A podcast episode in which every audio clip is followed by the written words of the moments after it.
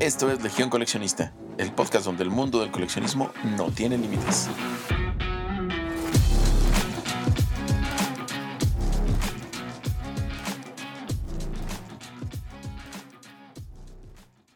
Hola, bienvenidos, bienvenidas a un nuevo episodio de Legión Coleccionista, el podcast donde hablamos de todo tipo de coleccionismo. Yo soy Lilia y les recuerdo que nos pueden seguir en nuestro Instagram y TikTok, que los encuentran como Legión Coleccionista Podcast. El coleccionar libros es una experiencia única que combina amor por la lectura y una pasión por una obra especial. Pero, ¿por qué coleccionar libros de una saga que muchos conocimos en el cine en medio de un mundo donde en algún momento se pensó que se dejaría de leer en papel? ¿Qué es lo que impulsa a los fans a hacerlo? Esto y más en nuestro episodio de hoy, donde nos adentraremos al mundo de la colección de los libros del Señor de los Anillos. Hoy me acompaña de nuevo mi amigo Lalo Banda. Hola amigo, ¿cómo estás? Hola Lili, ¿cómo estás? Un gusto saludarte otra vuelta y gracias por la invitación. Gracias por estar otra vez conmigo aquí hablando de esta saga. Y en este episodio en específico hablaremos sobre los diferentes tipos de libros del Señor de los Anillos que se pueden coleccionar. En otro capítulo nos enfocaremos en los juguetes, figuras de acción, memorabilia y coleccionables del cine y la serie de Amazon. Para empezar, muchos de nosotros tenemos recuerdos nostálgicos asociados con esta obra maestra de J.R.R. Tolkien justo gracias a las películas, pero creo que no se compara con la emoción de tener una copia física de los libros en nuestras casas. ¿Cuál es tu libro favorito de la saga y por qué, amigo? Es algo difícil de elegir. Mira, la respuesta corta, como siempre conmigo, la respuesta corta sería la trilogía completa. Pero si hablamos del lore de Tolkien, me podría quedar sin problemas con el Silmarillion, que si bien es un libro que se edita y se publica después de la muerte de Tolkien, lo publica su hijo Christopher, es pues, prácticamente como el Nuevo Testamento de la Tierra Media. Sí es un libro posterior, pero pues en su defensa y en mi, en mi defensa yo te diría que es el que más se tarda en concluir y le pone mucho cuidado a este libro y pues no es para menos porque es, es la génesis de la Tierra Media. Dentro del Silmarillion hay una cosa que se llama Ainilundale o algo así. Mi élfico no es muy bueno ahí te cuenta prácticamente, es una cosa que le llaman el canto de los Valar, y los Valar son los dioses de la Tierra Media. Y te cuenta justamente esta parte de cómo a partir de su canto se va creando toda la Tierra Media. Es una cosa bien bonita. Y a diferencia de la trilogía, el Silmarillion es un libro más pequeñito, pero está lleno de muchas cosas. Ahora, en un rollo más clavado, en una respuesta quizás un poco más elaborada y más clavada en el tema coleccionismo y la relación que guarda, si tuviera que elegir uno, no sería un libro de Tolkien, sino uno escrito por un canadiense que se llama David Day, que de hecho ese libro me lo prestó en algún momento el buen Lalo Campos, a quien le mandamos un saludo, y se llama El Anillo de Tolkien. Y en ese libro es un libro de investigación y vienen muchos de los mitos y de los referentes que utilizó el profesor para hilar y para crear el legendario. Y otro que también me gusta mucho, y que este sí está dentro del Señor de los Anillos, son los apéndices del Señor de los Anillos. En los apéndices del Señor de los Anillos aparecen historias cortas y las cronologías de las casas de los humanos, las cuentas de los años, los calendarios y algo que es bien importante es la manera en cómo, por ejemplo, se escribe y se pronuncian los lenguajes de la tercera edad. O sea, si tuviera que elegir de, todo este que te acabo de decir, sería con esta quizá. ¿Por qué? Porque pues de alguna manera si algo llevó a Tolkien a crear este universo fueron los idiomas y los lenguajes. Este fue su punto de partida, su pasión por los idiomas. O sea, era tan clavado el tipo que a los 13 años él ya tenía junto con unas primas que tenía, que eran Mary y Marjorie Incledon, su propio lenguaje. Habían inventado el animálico, que era un vocabulario con cambios entre palabras en inglés y animales. Haz de cuenta, 40, que es 40 en inglés, significaba burro, o sea, donkey.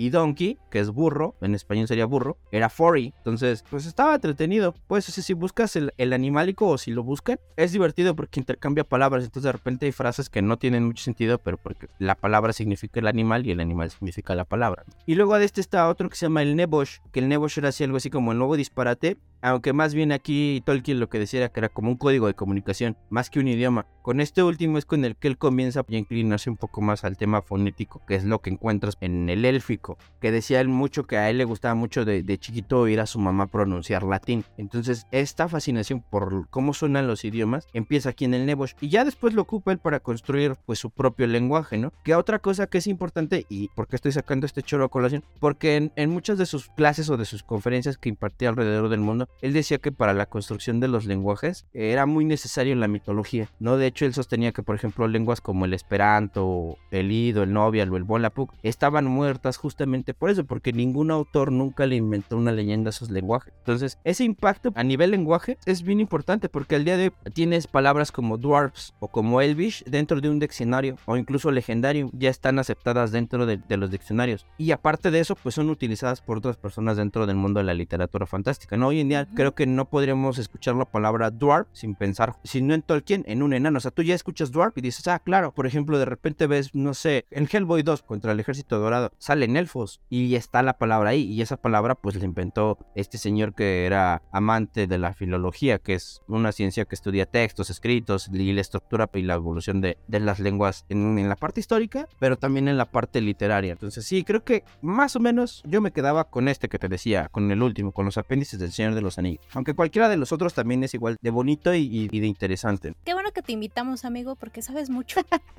es que personalmente yo no los he leído. Sé que los libros del Señor de los Anillos son la base de la saga y son la forma en que Tolkien originalmente compartió la historia con el mundo. Como más o menos nos comentabas, los libros incluyen El Hobbit y El Señor de los Anillos dividido en tres partes que son La Comunidad del Anillo, Las Dos Torres y El Retorno del Rey. Cada libro cuenta una parte de la historia de la lucha por destruir el anillo único. Además de estos libros, tenemos el Silmarillion, que ya nos dijiste, y en los textos póstumos de Tolkien se encuentra la serie de los años 80 y 90, La Historia de la Tierra Media, que fue una serie de 12 libros que detallan las historias que Tolkien había escrito sobre esta tierra ficticia. Los libros fueron publicados entre 1989 y 1996 en tapadura multicolor sobre cubiertas por George Allen and Unwin. Lo cierto es que esta gran historia se ha convertido en una franquicia muy emblemática y muy coleccionable en el mundo de la literatura. Y a tu perspectiva, ¿cuál es la influencia, aparte de lo que ya nos dijiste, que han tenido estos libros en la cultura popular y fantástica? Híjole, pues yo creo que ha estado presente desde el día uno. Primero, cuando George Allen and Unwin deciden publicar este cuento, que no estaba completamente finalizado. Era un cuento, y eso es bien importante. Tolkien empieza a contar cuentos, aparte de por, por, esta cosa que le gusta de los lenguajes que te decía, porque tiene tres hijos y entonces de repente les empieza a contar historias a sus hijos como para calmarlos. Hay una anécdota muy bonita sobre un perrito de juguete que tiene uno de sus hijos y ese perrito lo pierden en la playa, entonces sus hijos más grandes él lo empiezan a buscar, total que no lo encuentran y a él se le ocurre contarle una historia a su hijo y le cuenta la historia de un perro, no, no me acuerdo muy bien cómo va el argumento, pero el chiste es que a este individuo lo convierten en un perro de madera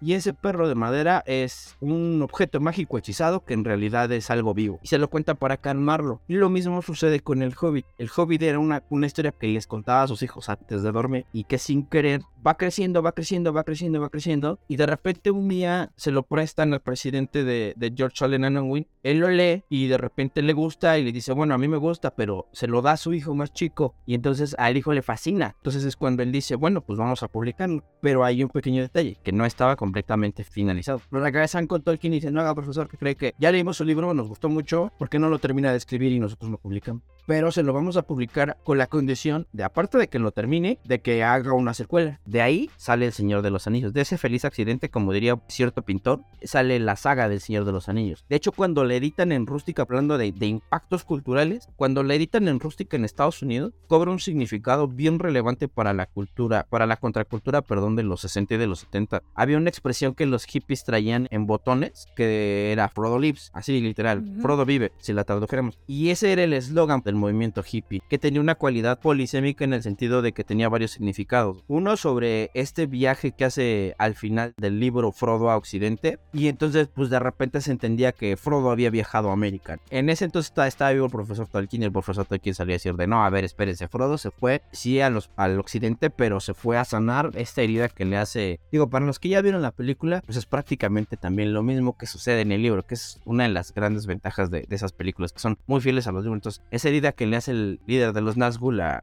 Frodo en los túmulos, pues él termina yendo a, a, Occidente, a los puertos grises con los elfos para curarse esas, esas heridas. Ya ahí prácticamente esta primera acepción pues queda derrumbada, ¿no? Pero también hay otra parte, por decía de los significados. O sea, hay otro significado de esta frase más relacionado a lo que sucede en el libro, que es cuando prácticamente después de que se deshace la comunidad del anillo y pasa todo lo que sucede en las dos torres y todo está casi casi que perdido, de pronto los otros miembros de la compañía empiezan a tener como atisbos de que Frodo no se ha muerto, de que sigue vivo, ¿no? Y en efecto, o sea, Frodo no ha muerto, Frodo lives. Entonces, por lo tanto, pues aún hay una esperanza de, vencer a, a, Sauron. Dicho de otro modo, pues eso, que no todo está perdido. Finalmente, otro también es sobre la vigencia del, pues, del trabajo del profesor Tolkien, ¿no? Incluso cuando empieza a salir la primera parte de esta trilogía que dirige Peter Jackson, esta frase vuelve a cobrar fuerza en el merchandise de Frodo Lives. Otros ejemplos previo a las llegadas de Peter Jackson, pues primero, en esa misma época del Frodo Lives, tienes a los Beatles buscando hacer una película del Señor de los Anillos. Luego de que hicieran Help, querían hacer una película del Señor de los Anillos, pero que la dirigiera Stanley Kubrick.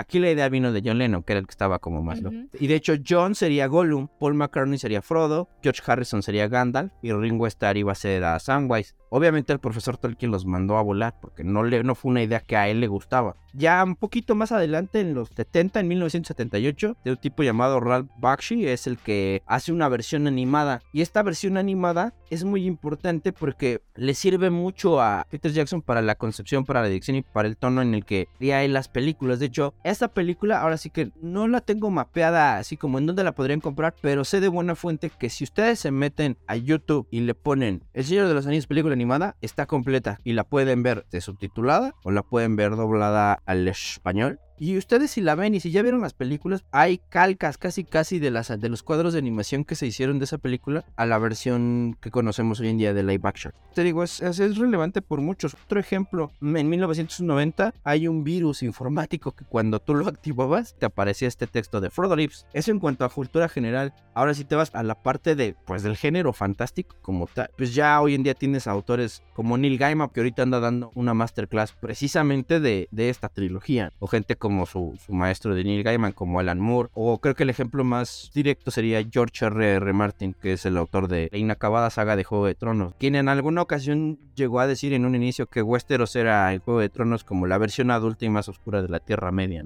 ¿Qué hubiera pasado si después de que Aragorn se convirtiera en rey hubiera tenido que lidiar con los impuestos o con otro tipo de cosas, pues más de adulto, ¿no? Y pues así podríamos seguir y hasta llegar a un punto de, de no retorno y empezar a hablar de las películas, pero hasta donde sé, eso lo tienes tú reservado para otra ocasión. Sí, sí, es que este tema da para mucho y lo vamos a dividir precisamente porque al igual que otras franquicias u otros personajes, pues no terminas. Y todo lo que dices es que tienes la boca llena de razón. Hace rato, antes de empezar, de hecho estaba viendo el cortito de esa película animada, que es del 78, y creo que para mí ese fue como mi primer acercamiento al Señor de los Anillos. Hace mucho tiempo, el 11 pasaba ese tipo de películas. De hecho, estuvo un momento en que yo de niña la confundía con el último unicornio. No sé si la has visto. Claro, y es que volviendo al tema de las influencias, todo el cine fantástico, sin lugar a dudas, tiene elementos este, referenciales. Que, que hablábamos de esta versión animada, pues ahorita tienes, por ejemplo, a Willow, que es prácticamente otro enano, una especie de hobbit, este, igual, ¿no? Con magia y, salvando, en este caso no a un anillo, pero sí a una niña, a un bebé.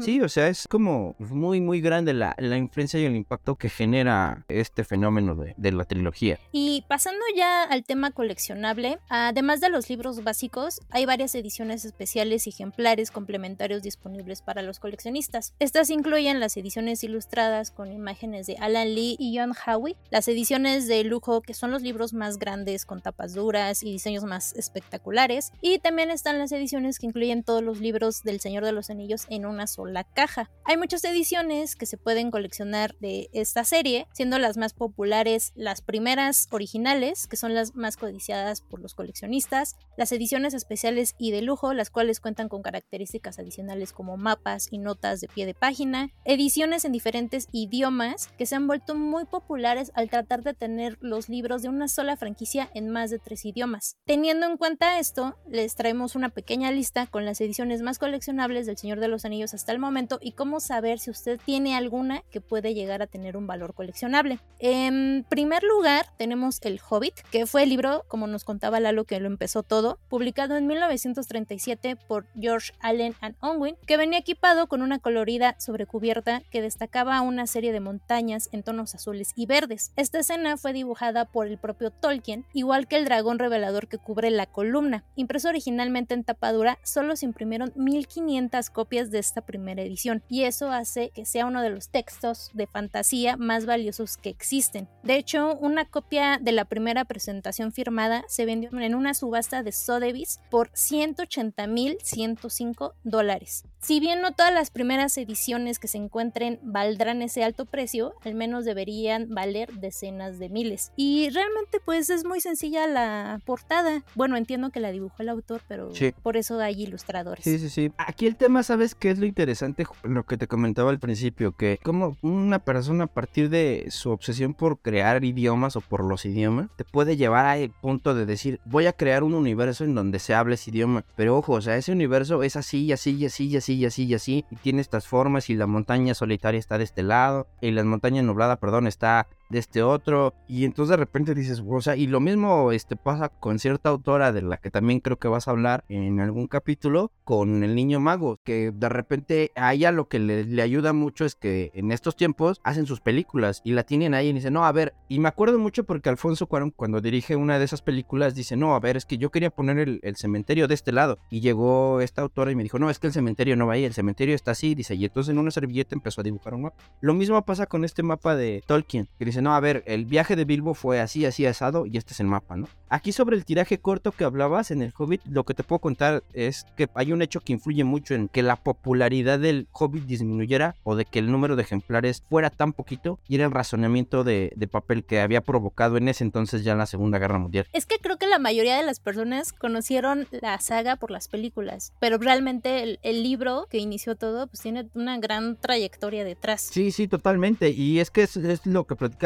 incluso ahorita antes de comenzar a grabar, y es justamente eso, que estamos nada más hablando de los tres libros, ¿no? O sea, sin querer estamos hablando del Hobbit, pero los que se vuelven famosos, gracias a las películas, pues es la trilogía, ¿no? Sin embargo, ya cuando te clavas, o sea, si llegas, ahora que si llegas de rebote a los libros por las películas, te vas a encontrar con un universo todavía más, más vasto. Después de que terminan de, producir El Retorno del Rey, hay como un espacio en blanco, y en ese espacio en blanco muchos conocimos el Hobbit, y muchos conocimos al Silmarillion, hoy en día, pues poder ver pues estas medio logradas películas que termina siendo Peter Jackson sobre el Hobbit, que ya también existen, este intento que está haciendo Amazon con los anillos del poder, ¿no? Que a muchos no les está gustando, a otros sí nos está gustando, pero eso ya estaba en los libros y todavía aparte de eso, estos libros que mencionabas tú al principio que ya edita Christopher su hijo, ¿no? Que son las historias perdidas de la Tierra Media. Yo ahí no he llegado a ese punto de clavarme, pero sé de buena fuente que en esos libros o en esos cuentos que Christopher recopila, hay uno en donde te vuelve a contar el profesor Tolkien que el mal no se ha ido enteramente de, de la Tierra Media y que es algo así como como una especie de cuento cortito en donde de repente se dan cuenta que empieza a haber reuniones como en cierta casa y alguien va y se mete, no recuerdo el nombre del personaje, y de repente se dan cuenta que Sauron sigue vivo, que el mal sigue en la Tierra Media. Eso ya lo aborda ya no tanto desde el punto fantástico porque los elfos ya se habían ido desde hace muchos años de su Tierra Media, se van a Valinor, pero o sea, la historia seguía, ¿sabes? Entonces sí en los libros es como todavía si te metes de cabeza a ese mundo encuentras cosas que ni en las películas hay y que ni te imaginabas pero que si llegas por las películas bueno pues vas a encontrar historias para rato. Y eso lo hace muy coleccionable. En el punto número 2 como es el caso del Hobbit la primera edición de cada libro de la trilogía del Señor de los Anillos vale la mayor cantidad de dinero en el mercado gracias al número limitado de copias que hay. De hecho el total de ejemplares de las tres primeras ediciones asciende a tan solo 13 1.250 ejemplares en todo el mundo. Específicamente, cada libro tuvo el siguiente número de copias de la primera edición La Comunidad del Anillo tuvo 3.000 copias, Las Dos Torres 3.250 copias y El Retorno del Rey 7.000 copias. Las primeras ediciones de estos libros fueron publicadas igual por George Allen a Unwin en 1954 para los dos primeros y en 1955 para el número 3 y deben tener las fechas de copyright correspondientes. Además, es probable que las copias de la serie con sus sobrecubiertas de color crema pálido casi blanco, con el ojo de Sauron en el centro, se vendan por más porque se consideren completamente intactas. Generalmente, estas primeras ediciones pueden venderse por miles de dólares según la condición, el número de impresiones, la procedencia, etcétera, en una subasta. Esta primera edición se vendió recientemente por 39.368.22 dólares. En comparación, se estimó que una primera edición, pero no una primera impresión, que ojo, no es lo mismo, de 1957, que fue robada también recientemente, valía alrededor de 2.000 dólares. Y a mí este diseño me gusta más, es como más minimalista y se centran realmente como en la maldad del anillo que lo envolvía. Tan bonitas. Y, de hecho, este igual la limitación de, del número de tirajes, pues, es que igual, o sea, ya después de la Segunda Guerra Mundial la carestía por el papel seguía. De hecho, es una de las razones por la que en un principio se iban a editar completas, pero esta falta de papel lleva a la editorial a tomar esa decisión de decir, no, a ver, ¿saben qué? No nos hagamos bolas, vamos a editarla, porque si las sí queremos que la gente las lea, entonces vamos a editar primero la comunidad, luego las dos torres y luego el retorno del rey. Esa es la razón, de hecho, por la que terminamos conociendo así, en tres partes y no en una completa, ¿no? O sea, no como en una secuela como tal del Hobbit así recopilada, sino en, tres entregas, por así decirlo. Por esta falta de papel y porque pues justamente primero el, racionamiento, perdón, y ahora es la carestía de papel lo que les lleva a, decir, no, bueno, pues vamos a editarlos así, no hay de otra. Quizás a lo mejor no se hubiera hecho. Me acuerdo que por ahí hay una, una anécdota de que les llevan a Harper, a Harper Collins el manuscrito entero y dicen, no, o sea, olvídate, yo no puedo imprimir eso primero porque es mucho. Recordemos también que en esos entonces los libros de fantasía Mm, propiamente no eran libros tan extensos, ni tampoco se tenía en la consideración que se tiene ya el género, ¿no? O sea, antes era un género como para niños, como para de gente que según ellos no, no tenía un alto razonamiento, ¿no? O sea, no, no estás leyendo literatura como, no sé, como a Virginia Woolf o como a James Joyce, o, una Iliada, que en ese entonces, o un Don Quijote, que eran como los libros más grandes. Entonces de repente dice, ay, ¿cómo vamos a hacer un librote de fantasía? Pero pues en realidad hoy por hoy hay libros que ya están así recopilados. Y es esto, curioso que la falta de papel y la poca consideración que se tenía le hayan jugado, pues quizás a favor, porque quizás entonces, si lo pensamos así, no tendríamos tres películas, porque Jackson las parte en tres películas porque son tres libros. Sí, y ese dato que nos dices yo no lo sabía, está muy interesante porque uno creería que al ser una franquicia tan grande iba a tener así millones de ejemplares y la realidad es que no. Sí, totalmente, y te digo, y, luego cuando lo deciden reeditar en Estados Unidos, que dicen, no, bueno, es que la gente no lo conoce en Estados Unidos tanto,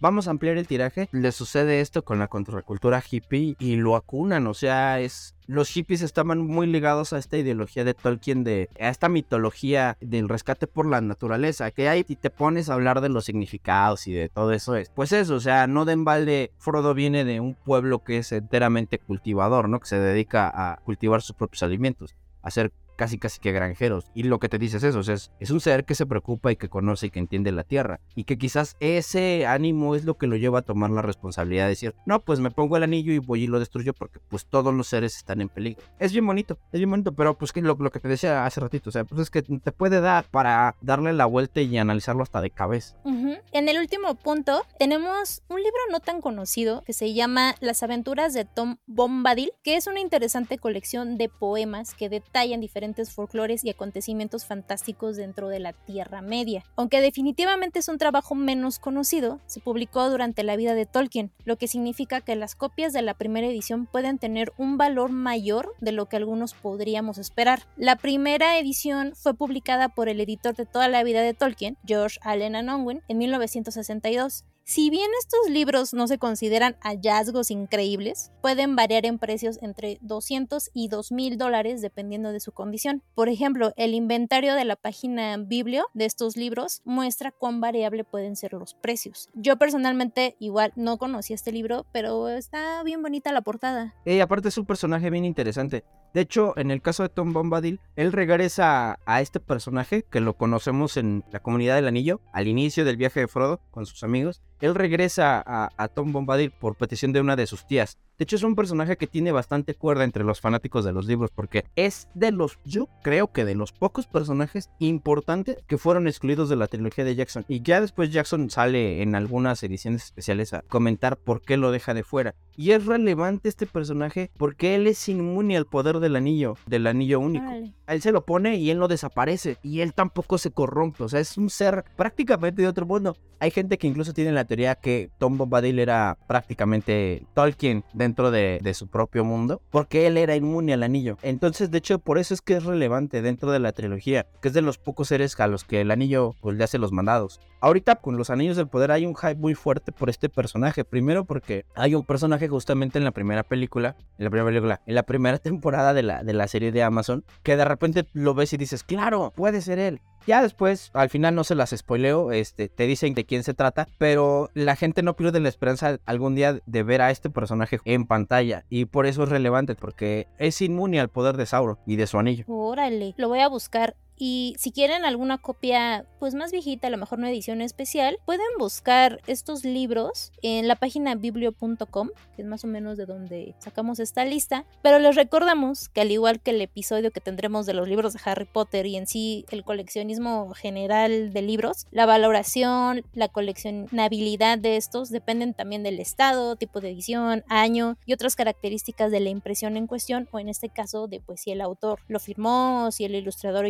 puso algunos detalles que en otras ediciones no puso, etcétera. ¿Y cuál fue tu primer acercamiento a este mundo? En mi caso, sinceramente fueron las películas, pero a ti que te gusta tanto la lectura y esto, ¿tú conocías esta historia antes de las películas? Nah, mentiría, o sea, te, te lo diría así como por, ay, sí, ya sí los conocía, no, la verdad no. No, y ahorita que hablas del coleccionismo general de libros y de su valoración y todo esto, desde la anécdota detrás del libro hasta la anécdota quizá detrás del autógrafo, aunque siempre va a estar de por medio justamente eso que hemos platicado en, episodios pasados, ¿no? El valor que tú le asignas a un objeto, a veces por un carácter más emocional o relacionado a, cada persona. También sin dejar de lado, pues que hay sitios en donde la piratería te juega en contra, por ejemplo, en un país como este, de repente que tú intentes vender un libro de este tipo, ya hasta resulta peligroso porque sabes que no te lo van a evaluar chido, aunque tú tengas la constancia de que sea un original. Ahí creo que eso es lo más complicado a la hora de evaluar un ejemplar y su autenticidad. No así los autógrafos. Y pues hablando de esto, imagínate tener un ejemplar de estos libros firmados por, no sé, Christopher Lee, que hizo a Saruman en las películas. Y que era un hombre que estaba bien ligado a Tolkien porque él tenía la costumbre de cada año releer esos libros. Y él conoció al profesor Tolkien. Entonces imagínate, ese tipo de cosas. O quizás, no sé, este,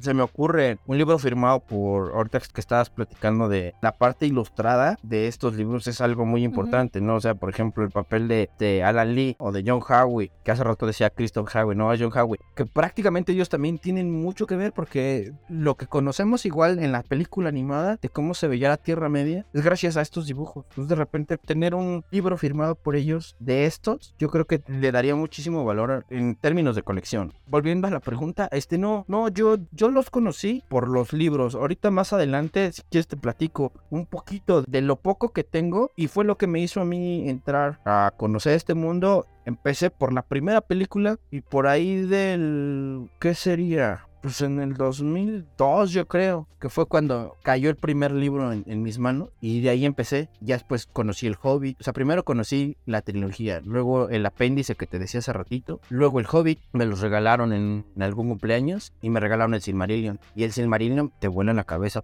Ya si te metes a estos cuentos inconclusos y a los que de repente ya edita Christopher, su hijo de Tolkien, pues hay todavía más cosas que sucedieron después de la trilogía. Yo no he llegado a ese punto todavía espero hacerlo en algún momento, pero pues es que hay tantos intereses de por medio que de repente dices, híjole, y si leo esto o leo otra cosa. Tienes también dentro del fantástico cosas como las que hace Neil Gaiman o como las que hace Philip Pullman, que afortunadamente a él, después de que hacen la trilogía del Señor de los Anillos, su tirada de New Line Cinema era adaptar una cosa que se llama la... Era, en ese entonces era la trilogía de la materia oscura. Uh -huh. Hoy en día HBO, pues salvo esa parte, hizo una serie de tres partes que se llama His Dark Materials, cuando puedan verla, véanla. Es muy buena y está basada en estos libros. Pero, pues eso, o sea, una cosa te lleva a otra. O sea, yo, después de que salí del Silmarillion, dije, bueno, ya se acabó, ¿no? No hay más cosas. Y me fui con esta trilogía de Philip Pullman, porque New Line Cinema era como su apuesta. Por ahí hay una película con Daniel Craig y con Nicole Kidman de este primer libro.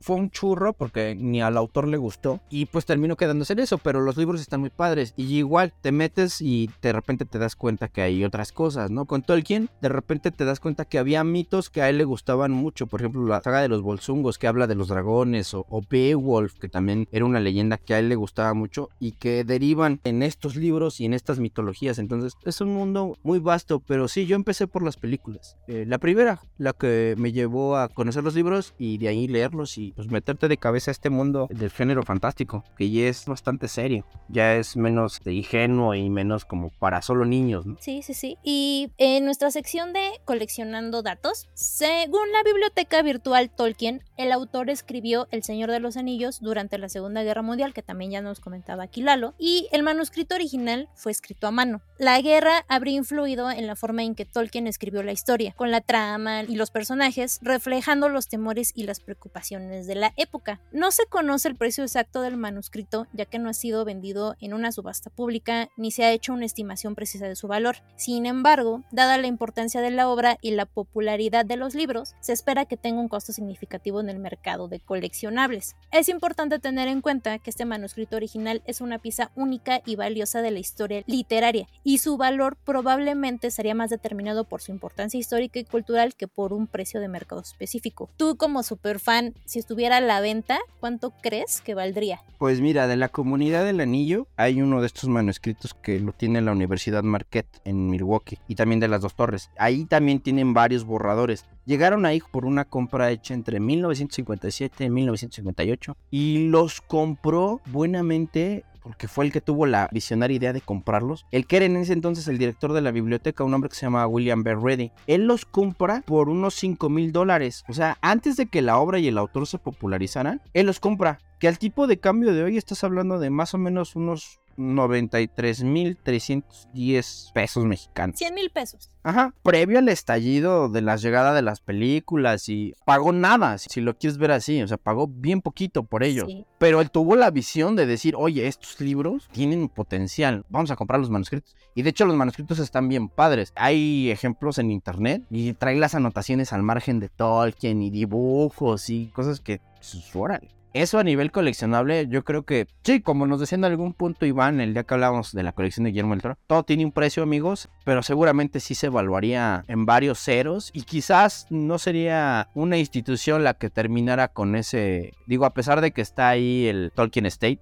sería algo que tuviera un coleccionista privado seguramente. Que aquí otra ventaja ha sido esa, que Christopher se dedicó a hacer el albacea muchos años de- del legado de, de su padre y, eh, digo, ahí hay un- quien difiere en lo que él hizo, ¿no? Este, estando publicando versiones inéditas de cuentos inacabados que de repente ya él acababa, pero pues a final de cuentas él era el administrador y gracias a él conocemos la trilogía de- Peter Jackson. Entonces, pues digo, la, vez que platicábamos de qué pasaría, ¿no? Con las cosas de, de ciertos coleccionistas, porque quizás sus familiares los venderían. Ellos optaron por una vía, creo que más noble y fue a administrar los escritos de su padre. Entonces, quizás a lo mejor ellos serían los únicos que podrían tener como un manuscrito de ese tipo o un coleccionista privado, sobre todo por este último punto que te decía, por la relevancia cultural que termina cobrando estas historias. Y supongo que todo el imperio Tolkien pues ya se le quedó a los que quedan de la familia y son los que administrarán pues las futuras películas o más capítulos de la serie. Sí, de hecho, todavía a Christopher le toca hacer un poco de esta gestión, porque él, él era el heredero único, pero Ujú. Christopher ya murió. Sí. Ya no es una persona que esté pues vivo, pero está una tal Bailey Jean Tolkien, que se supone que es la que se queda con el legado, ¿no? Para preservarlo. Tolkien tenía, si no me falla la memoria, tres hijos y tenía dos nietos y dos editores. Entonces, pues en algún punto ellos son los que van a tener que seguir viendo el tema de los anillos con Amazon. Por ahí hay un proyecto pendiente que tiene Peter Jackson de, contar la parte de por qué el abismo de Helm es el abismo de Helm, pero en animación. Entonces, pues todo esto lo tienen que ver con ellos, con el Tolkien Estate. Lo mismo con los videojuegos que han sacado hace, no me acuerdo si hace un año o este año, iban a sacar un videojuego sobre el papel papel de Gollum en, en El Señor de los Anillos y el rol que asumes en el juego es el de él. Entonces no sucede sin el visto bueno de- del Tolkien State. Mm,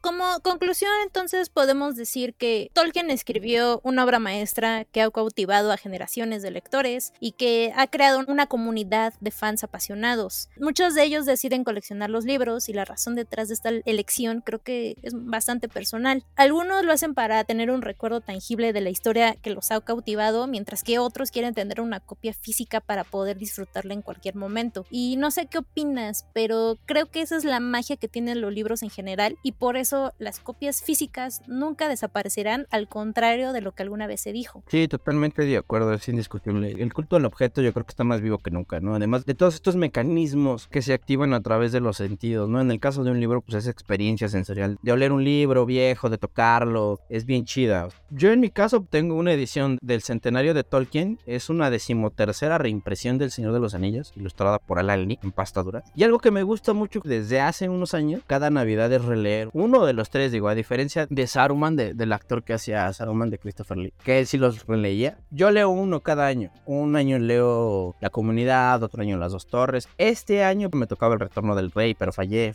Ahora que me tocó preparar material para este episodio, fue un buen pretexto sacarlo del librero, abrirlo, ojearlo, ver estas ilustraciones, ver los apéndices. O sea, es algo que, como dices tú, Lili, es, es bien mágico porque aparte, pues sí te remite también a ese momento en que descubriste esa historia. Y si vuelves a ellas, primero es porque te gustan, porque te sientes identificado con alguna parte del libro. Y eso es creo que lo más bonito de, de siempre regresar a un libro. Yo hubo un tiempo en que estaba como muy... Ay, no, pues hay que leer cosas nuevas, ¿por qué relees? No, la verdad tiene su encanto regresar a un libro porque vas a encontrar siempre algo nuevo que resuena. Y creo que quizás, a lo mejor en un principio, cuando los leíamos, pues estábamos más chavos o nos interesaban otras cosas que no detectamos en esa nueva vuelta. ¿no? Y la verdad, eso no te lo da ningún intangible, salvo la música, creo, pero de todas formas, igual. O sea, si te gusta mucho una rola o si te gusta mucho un grupo, pues vas a comprar el disco, ¿no? Y pues tan así que los discos volvieron para quedarse. Y pues los libros, yo creo que va a suceder lo mismo. Hoy en día el tema sustentable es, es algo que se toma en cuenta mucho a la hora de hacer un libro, pero también pues ya las editoriales, las pocas que, que siguen en pie de lucha en este sentido, que son, no te diría de las más viejas, porque ya hay editoriales viejas que han desaparecido, Ujú. pero y de un día para otro, pero al final de cuentas es eso, o sea, siguen buscando el camino y siguen imprimiendo libros y siguen tirando y hace ratito creo que antes de que empezábamos a grabar hablábamos justamente de esto, ¿no? De, en una hibridación entre cómic y libro, los libros del Señor de los Anillos han sabido jugar esa carta, pues quizás este a lo mejor no inteligente, pero sí les ha funcionado y es que hacen portadas variantes, ¿no? Me acuerdo que cuando salieron las películas reeditaron estas versiones del Señor de los Anillos este, ilustradas por Alan Lee, pero también editaron El Hobbit y también editaron el Silmarillion y eran versiones muy bonitas que eran de pasta dura y grandes, ¿no? No eran libros de bolsillo. Ya después sacaron las versiones de bolsillo, pero ya cuando la, la, la- la trilogía empezó a, a- a tener como esa relevancia, Ujú. Aquella noche que Peter Jackson arrasa con los Oscars, con el retorno del rey, empiezan a editar estos mismos libros en individual con los pósters de cada película. Después de un tiempo me tocó verlos en exhibidores con los pósters de la serie. Entonces, pues ya desde ahí tienes un punto de partida. Ya si te clavas más en los libros, pues vas a empezar a buscar otras versiones. De bolsillo, en rústica, en otros idiomas. Pues es padrísimo, porque aparte las historias valen mucho la pena, porque van más allá. El vehículo es la parte del, del fantástico, pero abajo de eso hay un montón de lecturas, tanto buenas como a lo mejor no tan buenas, ¿no? Porque por ahí al profesor se le tildaba mucho de ser muy católico, de ser muy conservador, o de decir, ah, es que ¿por qué en la comunidad del anillo no hay una mujer? Por ejemplo, ahora los Woks que de repente se pusieron muy al brinco ahora que salió la serie. Pero pues al final, si te das cuenta, pues uno de los personajes más importantes es Galadriel. Y ahorita que la pusieron en primer plano, pues la gente se quejó, no, es que eso no pasó en los libros. Entonces, es algo que se genera de alguna manera padre porque pues todo deriva de unos libros que le contaba él a sus hijos. Llegar a este punto de la vida en la que estamos hablando de la trascendencia cultural que tienen y de la importancia. Y que, que puedas, como decías tú ahorita, ya para cerrar, regresar a ese libro y tenerlo y volverlo a sentir y a vivir. Yo creo que eso es algo que en- solamente en este mundo sucede, gracias a los libros. Y aparte,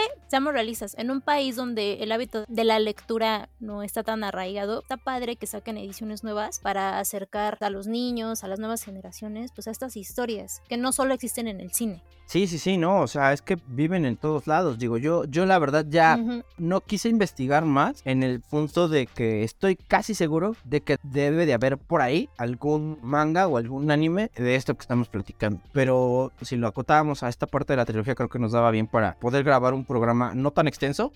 es que no terminamos. Ah, exactamente, porque es mucho, o sea, es mucho lo que hay y afortunadamente pues son historias que siguen resonando y que yo creo que van a pasar los años y a lo mejor en algún punto de la vida nos vamos a estar riendo porque anuncien un remake de La Comunidad del Anillo. O... Pero bueno, esperemos no estar vivos o a lo mejor sí para ver cómo funciona esto. Pero eso está interesante en el mundo del coleccionismo porque te dan carnita de tener pues variantes y a lo mejor cosas bien hechas, cosas mal hechas. Y hablando de los libros, nosotros dimos una pequeña lista, solo así como la puntita, porque repito, no terminaríamos con todas las ediciones, pero si en algún momento usted va de viaje o luego, ya sabes, ¿no? En el garage del tío ve ciertos libros, no específicamente del Señor de los Anillos, pero libros en general, primeras ediciones que estén bien cuidados, que estén bien conservados, ahí puede tener algo interesante que lo puede sacar de pobre en algún momento de la vida. Sí, sin lugar a dudas, sin lugar a dudas. Y también algo que es importante es esta parte de, de las anécdotas, ¿no? De lo que está dentro de lo que dio paso a, porque si ya te empiezas a clavar más, pues me acuerdo que, que este señor empezó con poesía. Hay por ahí un poema, no, no recuerdo el nombre, la verdad, pero de ahí surge Erendil, que es uno de los personajes más importantes de, dentro del Legendarium, ¿no? Entonces imagínate, conseguir el libro donde viene ese poema, uh, yo creo que para cualquier fan de, de las letras de Tolkien sería algo muy valioso. A lo mejor para los fans de las películas, pues no lo veríamos como de, ah, pues hasta que no suceda, ¿no? hasta que no tenga a lo mejor un coleccionable, pero pues si te clavas en los libros, puedes todavía encontrar muchísimas sorpresas y sorpresas que ni siquiera te imaginabas. Que pues, a lo mejor con el pasar de los años vas a decir, ah, mira, pues es el libro que leí hace, no sé, 20 o 30 años y por fin lo voy a ver cómo sucede en la pantalla. Y es un tipo de coleccionable que si le quieren dar un valor extra, pues hablando de esta saga, pueden ir a buscar el autógrafo de alguna actriz o de un guionista de la serie o de las películas. Creo que todavía da para mucho y más con los nuevos libros inspirados en esta franquicia que se pueden llegar a editar en un futuro, como los libros basados en cómo se grabaron las películas, libros que de la producción de la serie, etc. Entonces, pues próximamente tendremos ese nuevo episodio donde hablaremos ya de esta parte que se deriva de las películas, de los juegos, de la serie de televisión en general. Sí, sí, sí, porque aparte, ahorita que decías justamente eso, ¿no? Esos libros que no son del lore de Tolkien, pero que hablan del lore, ¿no? Por ejemplo, de este tipo del canadiense de David Day, le empieza con el anillo de Tolkien, pero después se mete todavía más adentro y edita más libros relacionados a las referencias de Tolkien. Y hay otros que hablan de los lugares en los que él se inspiró para escribir, para crear estos mundos fantásticos. Hay otros que hablan sobre la comida. Y así como esos, pues están unos que son meramente ilustrativos, ¿no? Del arte del Señor de los Anillos, del libro. Y también hay otros del arte del Señor de los Anillos, de las películas. Entonces, sí, como dices, podríamos pasar aquí horas y horas hablando de todo lo que hay. Pero esto es solamente como que una probadita. Y ojalá si a la gente le gusta, sepa que hay todavía un mundo muchísimo más extenso por descubrir. Así es, y sinceramente yo creo que es una de las franquicias que nunca va a morir. Para despedirnos, no olviden seguirnos en Instagram y TikTok. Estamos como Legión Coleccionista Podcast o escribirnos a legion.coleccionista.gmail.com, Legión sin acento en el mail, donde nos pueden mandar las fotos de sus colecciones, comentarios de qué temas quieren que hablemos, etc. A mí me pueden seguir en Twitter, estoy como arroba liamx7 y amigo, tus redes. Pues mira, ahorita sigo todavía en Instagram y en Facebook y en Twitter como El. Ahí me encuentran si quieren irme a regañar por alguna imprecisión en este programa es bien recibida porque la verdad es que gracias a esos comentarios es que uno puede ir aprendiendo cosas nuevas y está muy chido. Muchas gracias por acompañarnos. Nos escuchamos la próxima semana. Bye. Adiós. Este fue el podcast de Legión Coleccionista. No olvides seguirnos en nuestras redes sociales. Hasta la próxima.